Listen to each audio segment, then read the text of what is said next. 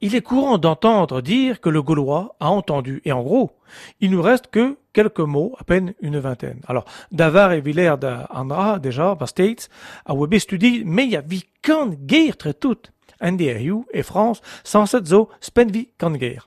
Parmi ces mots connus depuis longtemps, la butte ou le fort, c'est-à-dire dune en gaulois.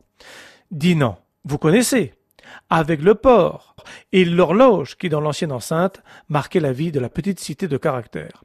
Dans Dinan, on retrouve le fameux din ou dune, et on reconnaît la position haute de Dinan. Or, il se trouve qu'en France, les noms de lieux où l'on trouve ce dune sont nombreux. Exemple, Verdun, Issoudun, Loudun et ses possédés, Autun et Châteaudun. Et même Lyon, la capitale des Gaules, qui s'appelait Lugdunum autrefois, on reconnaît là encore le dune, euh, c'est le fort de Lug. Guderenmord, Lug Lur. Au Royaume-Uni, on trouve Édimbourg, Dundee, et en Bretagne, Dinan et Dinéol. C'est tout. À Meillard. Ce qui ressemble à un dune en Bretagne s'appelle Castel.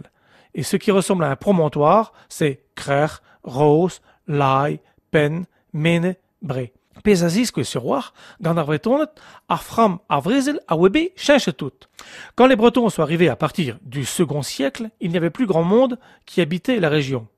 Les Gallo-Romains étaient montés pour contenir les attaques des Germains. Enfin, c'est une supposition, hein. Enfin voilà, maintenant j'espère que je vous ai donné envie de vous faire Dinan.